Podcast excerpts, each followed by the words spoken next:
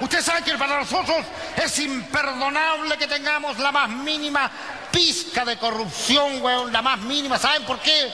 Porque nosotros, más que un país transparente, deberíamos ser un país salubrizado, sanitizado, higienizado, totalmente aséptico. Porque tenemos el cloro en nuestra alma, po, weón. ¿No es que somos punto CL?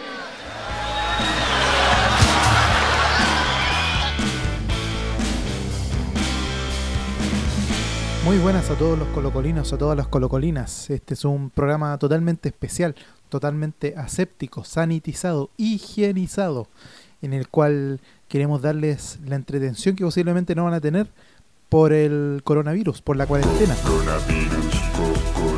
Eh, recordar que es importante que puedan mantenerse en sus casas, hagan caso de las indicaciones de las autoridades, de los expertos que saben muchísimo más que nosotros. Eh, con respecto a eso, antes de empezar, dos cositas. Primero, no salgan. Si les están diciendo que no salgan es porque no hay que salir. No necesariamente porque ustedes vayan a contagiarse, sino que porque van a estar ayudando a que el virus se siga propagando. Y eso podría afectar a alguien que posiblemente sí tenga peores problemas que nosotros. Un abuelito, una abuelita, un niño, una persona con problemas respiratorios anteriores y por eso es que no hay que salir. Así que hagan caso, no salgan. Y lo segundo, como alguien que vive con problemas de ansiedad, les puedo decir que si se sienten muy ansiosos por la sobreinformación que existe actualmente, porque las noticias no paran de hablar del asunto, porque quizás están demasiado preocupados por, el, eh, por las muertes, por las enfermedades, etcétera, apaguen la tele, no pasa nada. Nadie les va a decir nada si se desconectan un rato, si apagan la tele, si se deshacen de las redes sociales por algunos días para que puedan descansar la mente y bajar un poco la ansiedad. Dicho esto, aprovechando que vamos a estar todos en nuestras casas, en la comodidad de nuestros sillones, el All Ray, su programa regalón, el ley de los colocolinos, les quiere dar una lista de recomendaciones de partidos para ver durante la cuarentena. Vamos a escuchar algunos relatos y mientras los escuchamos o después de que los escuchemos vamos a ir comentando, vamos a ir viendo eh, algunos eh, datitos entre medio. Primero vamos a ver una recomendación que nos llegó bastante por Instagram, porque a los que no nos siguen en nuestro Instagram, olray-bajo, el ley de los colocolinos, nos llegaron varias eh, recomendaciones de seguidores de qué partidos de Colo Colo se pueden ver durante la cuarentena. Y hubo uno que se repitió bastante, que es el gol o el partido donde Felipe Flores hace un gol en el último minuto en el año 2013. Este otro que bien Colo Colo, a Pavés, balón para Flores, acá está Flores.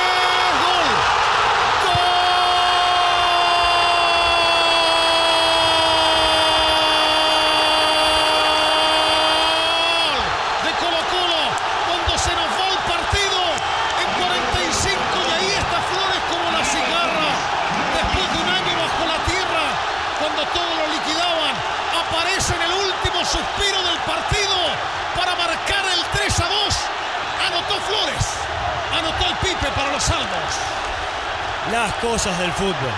Las cosas del fútbol. Hablábamos, claro, que uno no se puede distraer, que los pequeños detalles quedan grabados a fuego en la historia de los superclásicos. La recuperación, hay una indecisión en, alejar el riesgo e incluso una imprecisión en la conexión. Algo que le ha pesado a la Universidad de Chile casi de manera permanente y después perfectamente habilitado Flores para definir cruzado cuando terminaba el partido, cuando parecía que no íbamos en tabla, aparece la habilitación de Esteban Pavés, un jugador que decías, ha hecho un muy buen partido, precisión en la un gol de Felipe Flores, quizás eh, por eso nosotros todos le decimos el Felipe Flores, el de los goles importantes. Sin duda uno de los goles más recordados por la hinchada colocolina y que marca un antes y un después en, en la historia de los superclásicos, porque ese es el último superclásico, bueno, en el año 2013, en el Nacional, es el último superclásico que gana la U. Y desde ese día hasta hoy ya van prácticamente siete años en que la U no nos puede ganar un superclásico. Eh, un gol que no se, veía no se veía venir por ningún lado. Los que vimos ese partido eh, quizás recordarán que Colo Colo posiblemente eh, venía de un mal momento, 2012-2013, pésimos años para Colo Colo, 2011, 2012-2013, tres años muy malos para Colo Colo. Y este gol eh, realmente fue un bálsamo y fue una alegría que muchos recordamos con bastante cariño. Eh, otro gol de clásico, el gol de Esteban Paredes, uno de los goles más bonitos que yo he visto en Super Clásico. Eh, posiblemente está un poco en segundo plano considerando que otro de los goles que vamos a escuchar más adelante en este programa especial quizás está detrás de ese gol del 215 pero este gol es un golazo, un, gol que vamos, a poder apreciar quizás más con el paso del tiempo.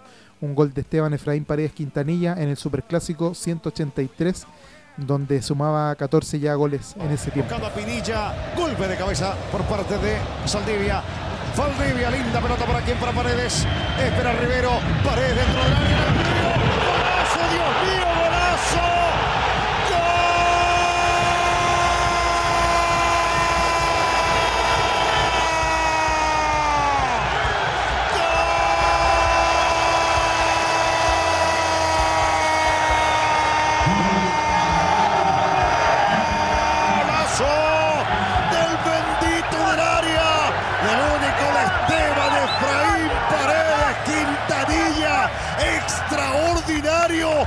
Aplaudirlo hasta romperse las manos. Un gol de antología, un gol de PlayStation. Un gol que, por lo menos, como les decía, de los mejores que yo he visto en Superclásico.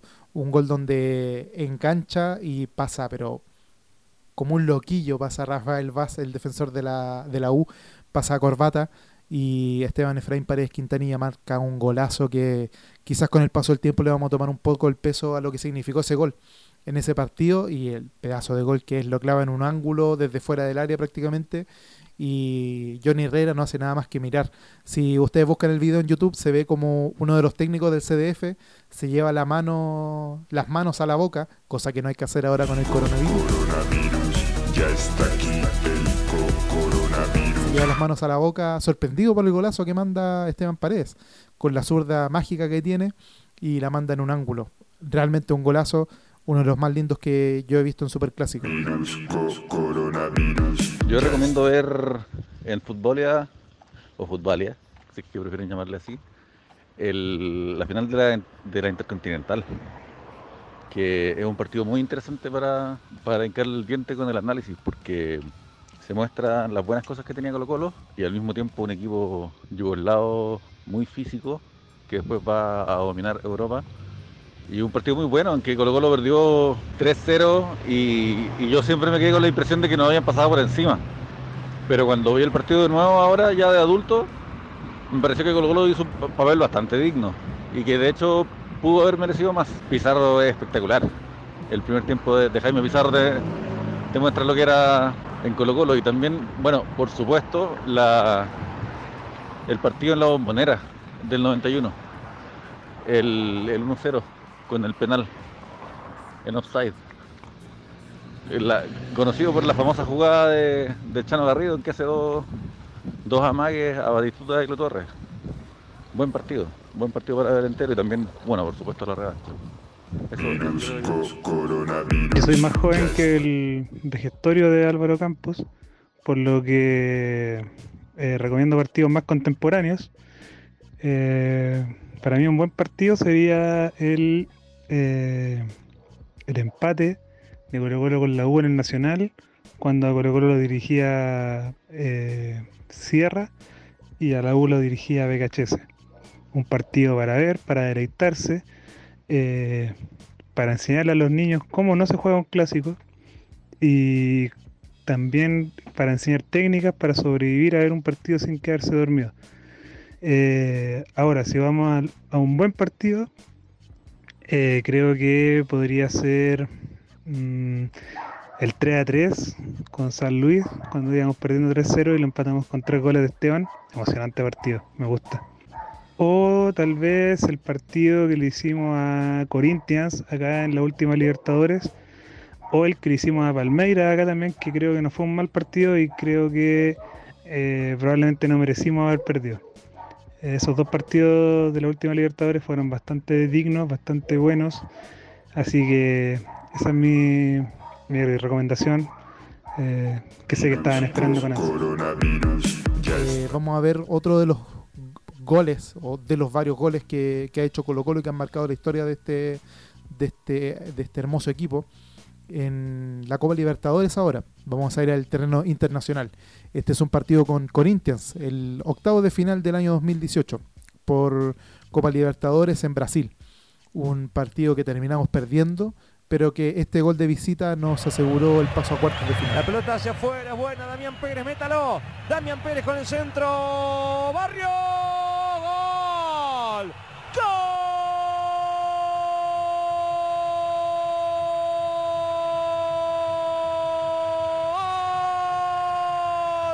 De Colo Colo, Lucas Barrio. Tremendo cabezazo del delantero. Para esto volvió al cacique Barrios. Para este gol importante. Un gol que sin duda fue importante, un gol que nos aseguró el paso a cuartos de final. Ese, esa Copa Libertadores fue bastante rara, eh, hubo dos cuerpos técnicos que la jugaron. Primero Pablo Guede y luego Tito Tapia. Pablo Guede que pierde un partido de local increíble con Delfín, un equipo prácticamente debutante en la Copa, que, que marcó la vergüenza de, de Colo Colo ese primer semestre, pero que eh, después con Tito Tapia sabe repuntar y sabe dar vuelta el destino que teníamos en, esa fase de grupo y consigue meternos en octavos de final donde jugamos con Corinthians, ganamos 1-0 acá en Santiago y luego perdimos 2-1 allá en, en, Brasil, pero el gol de visita fue el que nos salvó, el gol de Lucas Barrios que sin ninguna duda fue de lo más importante que hizo en, el, en su segunda pasada por Colo Colo. Eh, Lucas Barrios... Eh, tuvo un, discreto regreso, no, no jugó bien, tuvo algunas lesiones, eh, se le dice mucho que trotaba, que no era Lucas Barrios del 2008, y sin duda, pues si habían pasado varios años ya. Pero en fin, no, no, no, no nos distraigamos con eso, con, con, con la carrera de Lucas Barrios.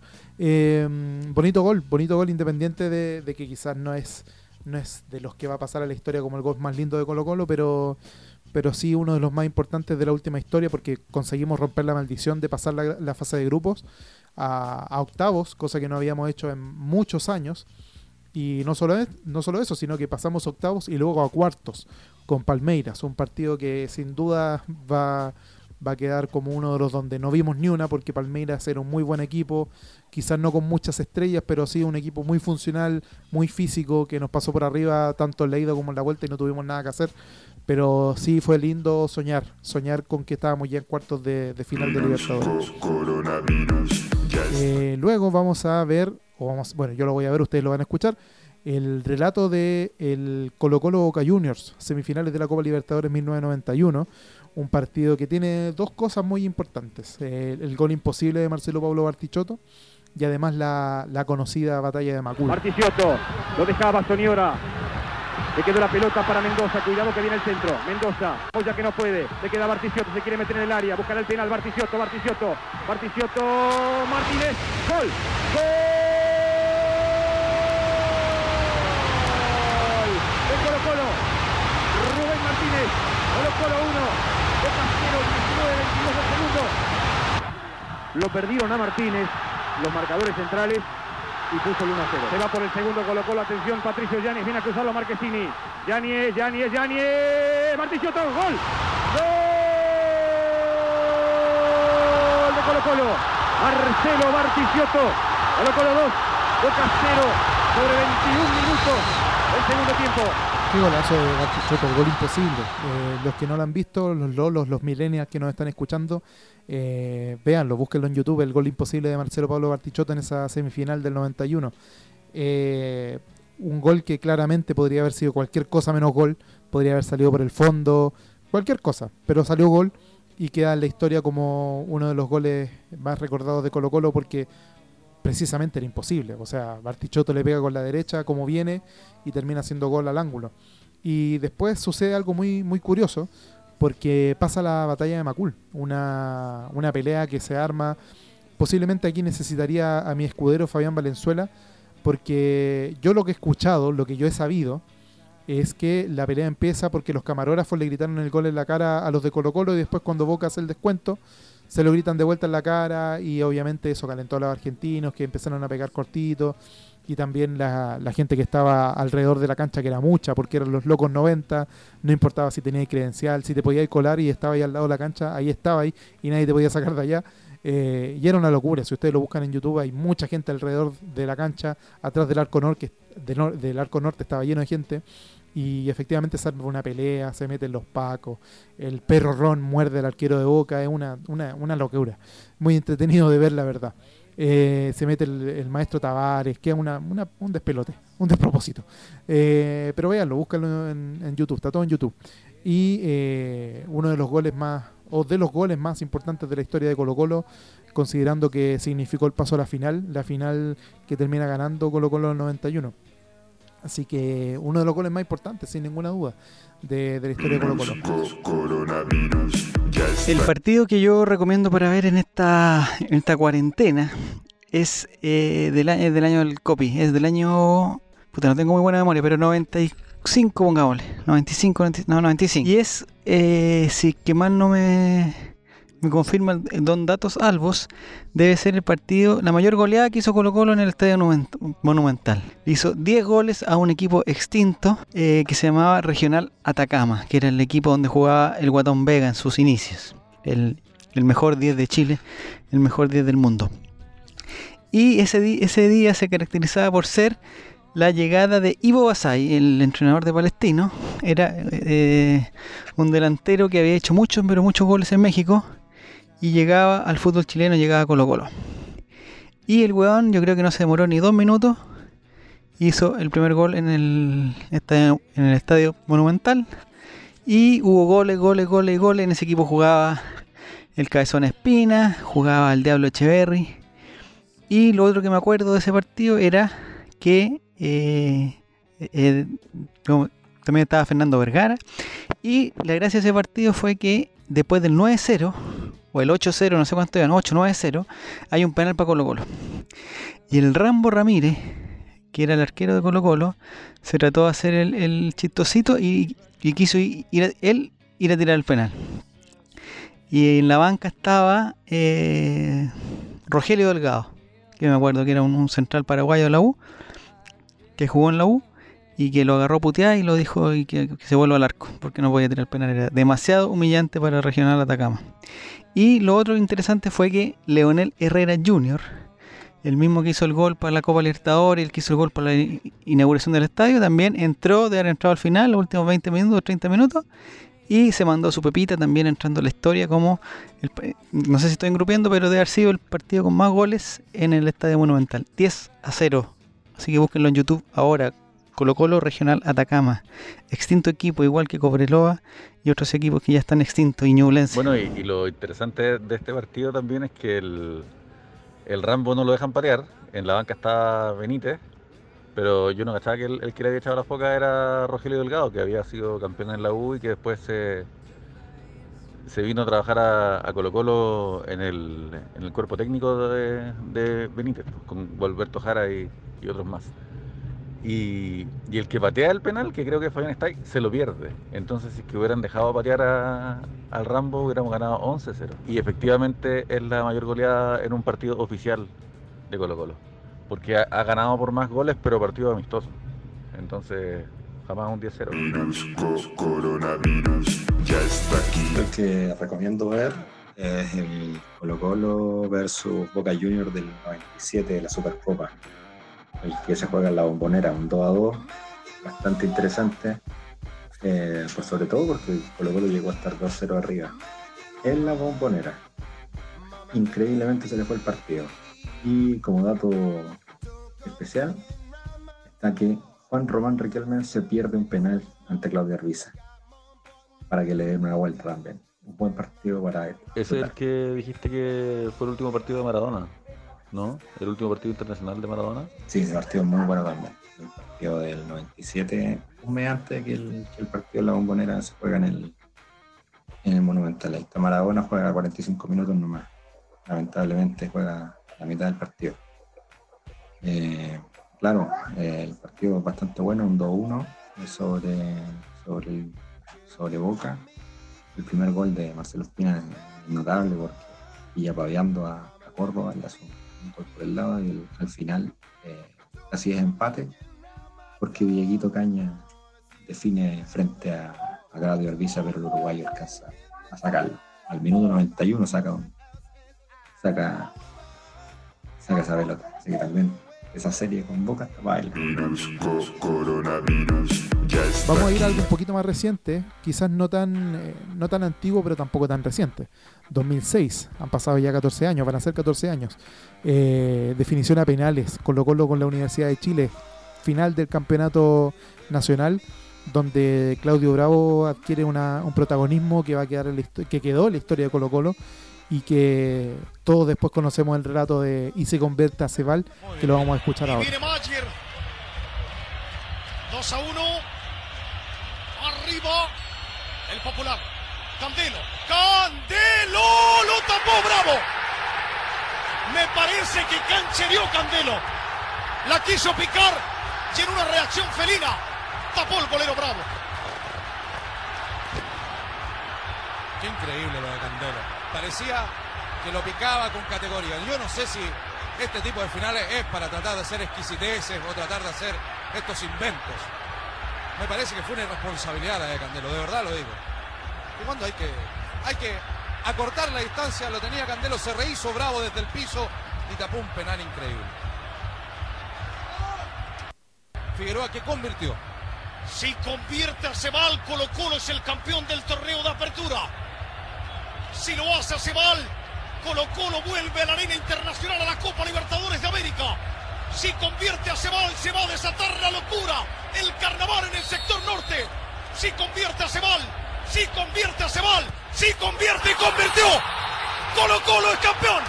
Colo Colo es campeón de la apertura, señoras y señores. La fiesta es alba. Paren, paren, paren de gritar. Que se en otros planetas deben estar todos desvelados. La locura alba.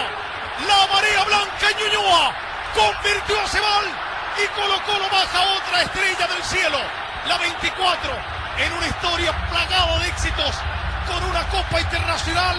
Colo Colo. Me parece. Me parece, amigos. Modestamente es el legítimo campeón de la apertura. Bonito recuerdo. Los que vimos ese partido en vivo, yo por lo menos lo vi en una casa de unos amigos que eran chunchos. Entonces todos los goles de Colo Colo los tenía que gritar para callado porque si no, no salía vivo de esa casa. Eh, pero un bonito recuerdo, eh, el penal que patea Candelo es una tontera, una estupidez. ¿Cómo se te ocurre tratar de picarla en una final tan importante? Y aparte que no, no lo escuchamos ahora en la grabación, pero el penal que pierde Hugo Droguet era para asegurarlo. O sea, Hugo Droguet jugando por la U, patea el penal, se lo taja a Claudio Bravo y eh, después venía Mayer Candelo por la U. Y si tu compañero pone el penal afuera, lo mínimo es que trates de asegurar para no quedar tan en desventaja, porque después de Hugo Droguet patea a Lucho Mena. Lucho Mena se le va el penal. Por lo tanto, Candelo tenía la responsabilidad de asegurar, porque si no, eh, iban a quedar abajo y lo que tendría que haber hecho Mayer Candelo era tratar de asegurar lo más posible el penal y termina canchereando y haciendo una estupidez que hasta el día de hoy es recordada todos los años como el día del campeón en tu cara. Eh, bonito partido, bonito partido. En la final de ida, eh, en el eh, bueno, también fue en el, en el Nacional, Matías Fernández hace un golazo que yo me acuerdo que lo vi y quedé, pero vuelto loco, nuevamente en la casa de mis amigos chunchos.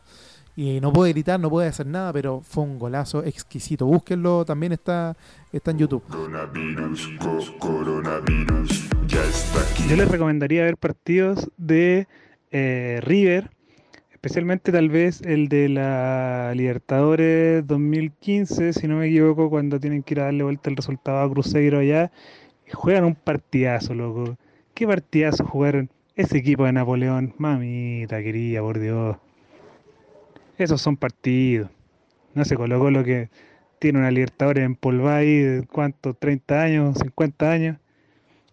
Háblame del equipo re- revelación de la última, de la última década, loco. Me parece que Eric Zavala ya está contagiado. Yo les recomiendo también el- el- la derrota con Alemania de la selección chilena, partidón del profesor San Paoli.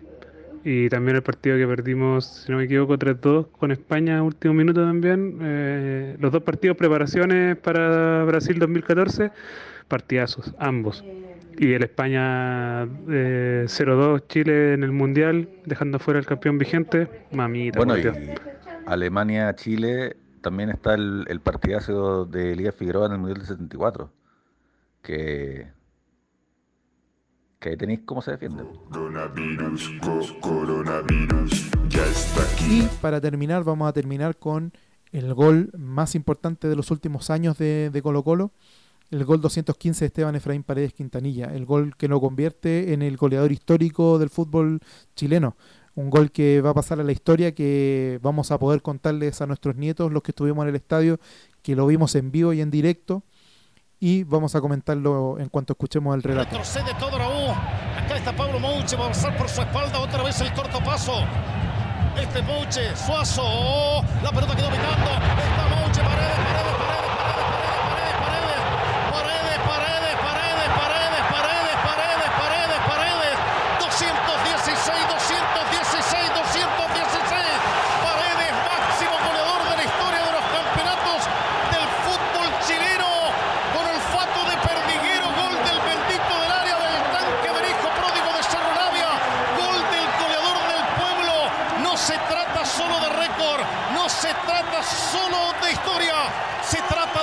Raza indómita, de los que piensan antes en la dictadura de los espacios. Se trata de uno que pasa la historia.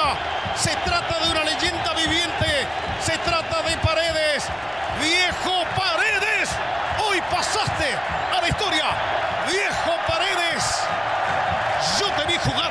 Un golazo que va a pasar a la historia, como decía Claudio Palma en su, en su relato. El ley de los colocolinos. Un gol que yo por lo menos vi en el estadio y un gol que muchos imaginamos cuando empieza a darse la posibilidad de que Paredes, Paredes llegase a ser el máximo goleador chileno. Muchos imaginamos en, en una locura, eh, quizás en un momento de en que uno está mirando por fuera de la ventana del metro o que estás pensando en cualquier cosa. Uno pensaba, ¿qué pasa si Esteban Paredes hace el 215 en un superclásico? Nada, ¿cómo va a ser? Yo por lo menos pensaba, ¿cómo va a ser si a lo mejor lo van a suspender por amarilla? Quizás se puede lesionar la edad que tiene, a lo mejor ni siquiera llega al partido. Pero se fueron dando las cosas, se fueron dando. El 214 llega con, con Palestino, empata con, con eh, Chamaco Valdés, el gol con Palestino. Y, y estaba todo para que Paredes, hiciera el 215 en, en el Superclásico. Y, y los que estábamos ahí nos emocionamos muchísimo. Eh, yo abracé a un caballero que estaba al lado mío que nunca más voy a ver en mi vida, pero nos abrazamos como si nos conociéramos de toda la vida. Y los que vamos mucho al estadio sabemos que los aplausos post-gol duran unos 30 segundos, 40 segundos. Pero en esta ocasión todo el monumental apla- aplaudió furiosamente durante un minuto, minuto y medio quizás. Y, y lo merecía porque era un momento histórico, un momento que va a pasar quién sabe cuántos años más en que nazca otra persona que pueda pasar el récord de Esteban Paredes. Entonces, un momento histórico, un momento que vale la pena recordar y que les recomendamos que puedan ver en cuarentena. Ya está aquí el co- coronavirus. Mira. Queridos amigos, ese fue el All Ray de hoy. Un programa distinto, no estamos acostumbrados a que hable uno solo de nosotros, pero considerando la situación actual del país, se hacía necesario que no nos juntáramos. Si nos juntábamos, estábamos siendo muy irresponsables.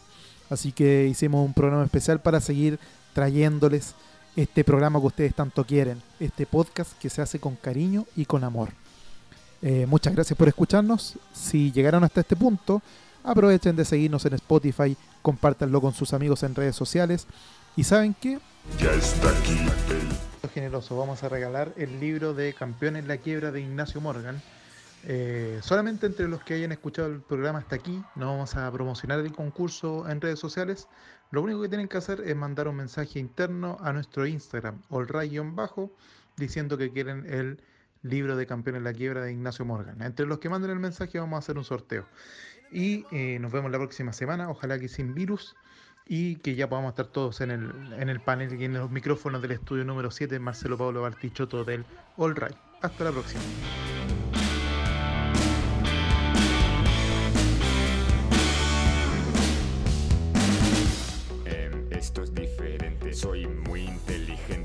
Escúchame bien, no compres nada en AliExpress ni en un todo a 100 y si te cruzas con un chino no te acerques a él ni a un coreano japonés, esos son chinos también. coronavirus, co- coronavirus. Ya está aquí el co- coronavirus.